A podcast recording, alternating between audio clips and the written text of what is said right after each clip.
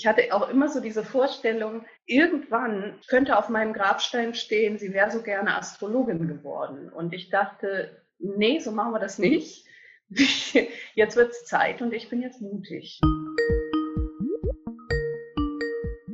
Ich freue mich, dass ihr eingeschaltet habt zu Sandra trifft, ein Podcast, der euch euren Träumen ein wenig näher bringen soll. Manche Menschen träumen noch, andere haben ihren Traum schon verwirklicht, mehr noch, sie haben ihre größten Sehnsüchte in den Mittelpunkt des Alltags gestellt.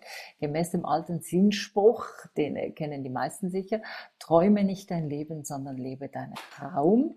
Dabei geht es nicht um äh, so häufige Wünsche wie Weltreise oder Jobwechsel. Die wahren Lebensträume sind oft erdiger und am echten Leben auch näher dran. Ilona, du bist heute Astrologin. Würdest du sagen, dass du heute und jetzt deinen Traum lebst? Das würde ich ganz klar sagen. Ja, ja. Aufgrund von äh, was für Gefühlen machst du das fest? Na, dass ich einfach, es ist so eine Mischung aus, ähm, ich, ich tue, was mir Freude macht und ich tue auch, äh, was ich tun muss. Und das mag ich auch, dieses Gefühl, es ist richtig. Du hast ja eigentlich eine ganz andere Laufbahn genommen. Du bist Politikwissenschaftlerin, warst auch lange Zeit als Taxifahrerin unterwegs, hast dann mit dem Fernstudium begonnen. War denn die Astrologie immer was, was dich so extrem interessiert hat? Nein, das ist äh, relativ äh, spät sogar erst gekommen.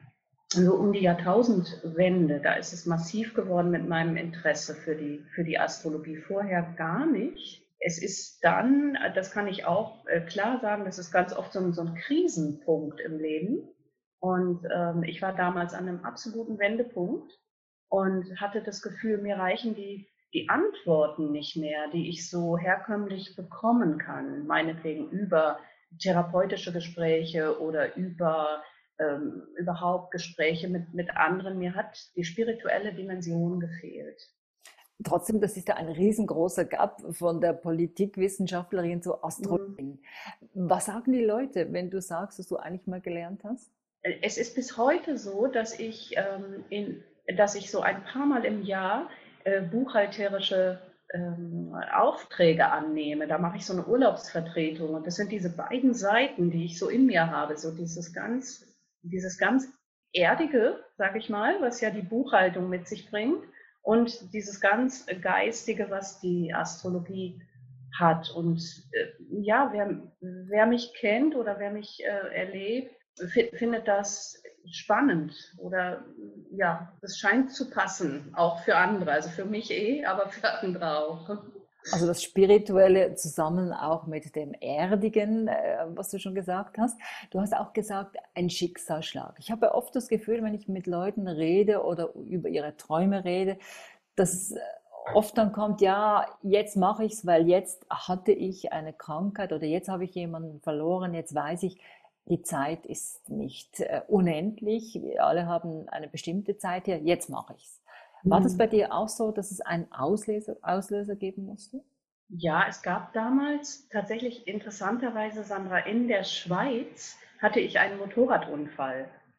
Und äh, danach hat sich bei mir sehr viel verändert. Das war kein besonders schwerer Unfall. Also das war nicht so mit jahrelanger Regeneration oder sowas. Ich habe einfach sehr viel Glück gehabt. Und danach hat bei mir aber so ein Prozess eingesetzt, dass ich gemerkt habe, so und jetzt möchte ich andere antworten und möchte anders begreifen, wer bin ich eigentlich und, und was, was will ich? Und dann bin ich eigentlich zunächst über Heilpraktikerinnen äh, zur, zur Genesung damals, bin ich auf die Astrologie gestoßen. Die eine Heilpraktikerin hatte eine Freundin, die Astrologin war und das hat mich sofort angesprochen und ich habe gesagt, ja, da gehe ich mal hin. Ich habe dann weiter, weiter, weiter noch, bin noch Taxi gefahren, beziehungsweise dann später in den Chauffeurdienst gewechselt und habe immer die Astrologie erstmal nebenbei betrieben bis 2017. Und, ähm, und 2017 war dann, also es war dann eigentlich, da war jetzt nicht so ein starker Schicksalsschlag, da war einfach die Situation,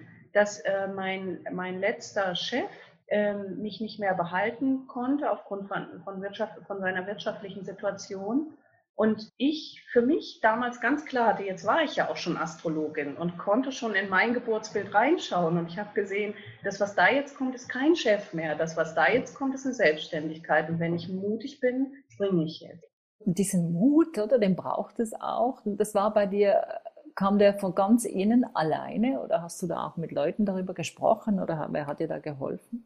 Nee, das kam schon, das kam schon sehr von innen. Das, das war dann, ja, das, das war so ein, so ein Mut, der wirklich von innen kam und wo ich auch wusste, dass ich wusste zu dem Zeitpunkt schon, Wissen jetzt in Anführungsstrichen, das ist ja mehr so eine, so eine innere Weisheit, dass wenn ich das jetzt mache, kann es nicht schief gehen. Wenn ich das jetzt mache, wird es nicht schief gehen, weil das Universum ist immer, das ist so eine Grundannahme, die ich einfach habe im Laufe der Zeit. Und ja, und ich probiere es jetzt und dann wird es seinen Weg finden. Was würdest du sagen, du hast es jetzt einfach gemacht? Was ist einer der Hauptgründe, warum Menschen denn ihre Träume eben nicht verwirklichen oder das dann eben am Ende auf dem Grabstein steht, hätte gerne oder wäre gerne? Ich glaube, dass wir eben, ähm, es hat schon, schon damit zu tun, diesen, ja, diesen, diesen Mut einmal zu fassen und sich damit auch zu trauen, auch, auch angreifbar zu werden und eine bestimmte Art von Komfortzone zu verlassen. Ich glaube, das ist immer wieder der Punkt.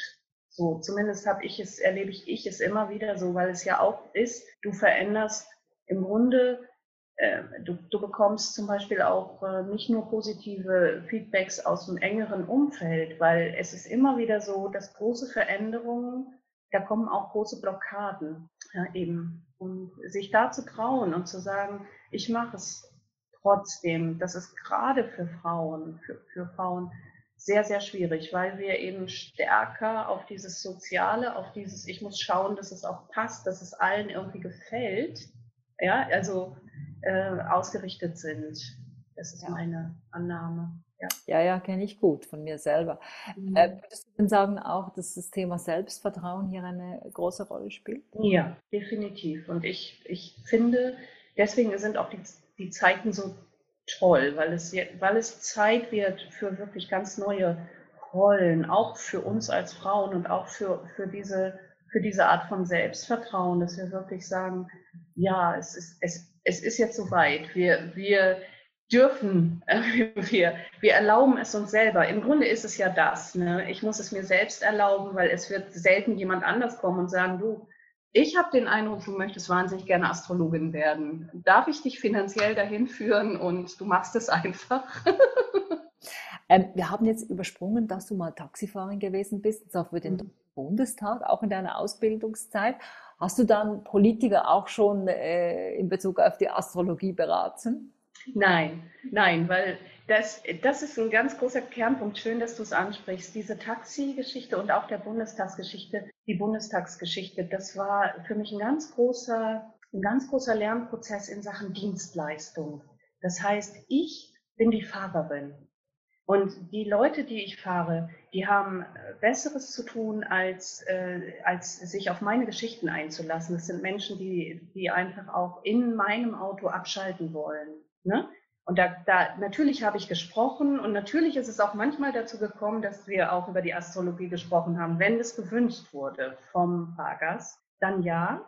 Was ich gemacht habe, ich bin, glaube ich, die Einzige, die in der Legislaturperiode, ähm, ich weiß jetzt nicht mehr genau, welche es war, aber es gab immer, es gibt ja immer so bestimmte Legislaturperioden und ich habe diesen gesamt, die gesamten Abgeordneten auf ihre Sternzeichen hin angeguckt in diesem Buch, was es da immer gibt über die Abgeordneten, wann die Geburtstag haben und so und habe Strichlisten gemacht, weil ich wissen wollte, ob ein Sternzeichen überproportional vertreten ist im Deutschen Bundestag. Die Auflösung liefere ich gleich dazu. Das war nicht so. Die lagen sehr, sehr dicht beieinander. Mit etwas Abstand waren die Stiere vorne. Also die Hörner.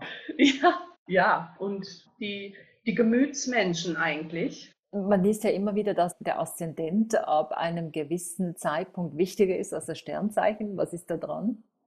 Hm, das frage ich mich auch. Also das frage ich dann meistens die Leute, die kommen. Also wenn wir über diese Energien sprechen, die da sind, ne, dann, äh, dann ähm, kommen wir ganz schnell ins Gespräch. Und ich kann das so eigentlich nicht feststellen bisher.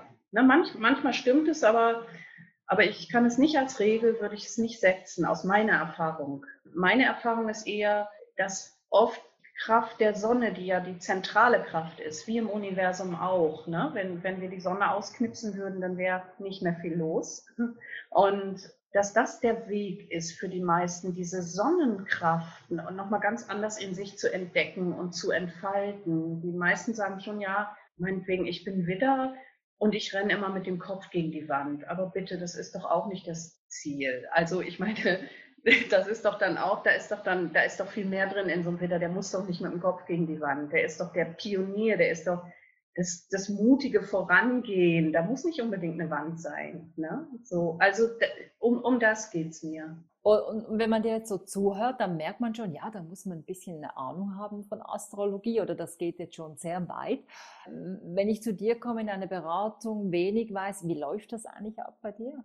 Prinzipiell ist es so, dass das, was ja zentral ist, das wissen die meisten auch, ist, dass die Geburtszeit äh, wichtig ist, ne? um, um Aussagen treffen zu können über den Aszendenten zum Beispiel, weil erst mit der Zeit entsteht, also können wir das, das Bild sehen mit Aszendent und mit, mit den Häusern, wie wir sagen. Und wenn du das alles hast, also dein Geburtstag weißt du eh, dann hast du noch deine Geburtszeit und den Geburtsort, dann genau, dann machst du einen Termin mit mir und dann treffen wir uns per Zoom. Ich mache viel Zoom-Beratungen jetzt, ja. äh, klar, aber auch, weil ich das gerne so möchte, weil es dann internationaler werden kann. Ja, und dann äh, besprechen wir nehme ich mir zwei Stunden Zeit und dann sprechen wir über die Themen, die du mir im Vorfeld sagst, die du besprochen haben möchtest. Es kommen natürlich vor allem Frauen oder Männer zu dir, die schon Vertrauen haben in die Astrologie. Ja. Sagst du all denen, die sagen, ja, komm jetzt, alles Humbug, äh,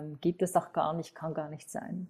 Das ist der Punkt, dass, da bin ich total entspannt, weil das darfst du ja denken.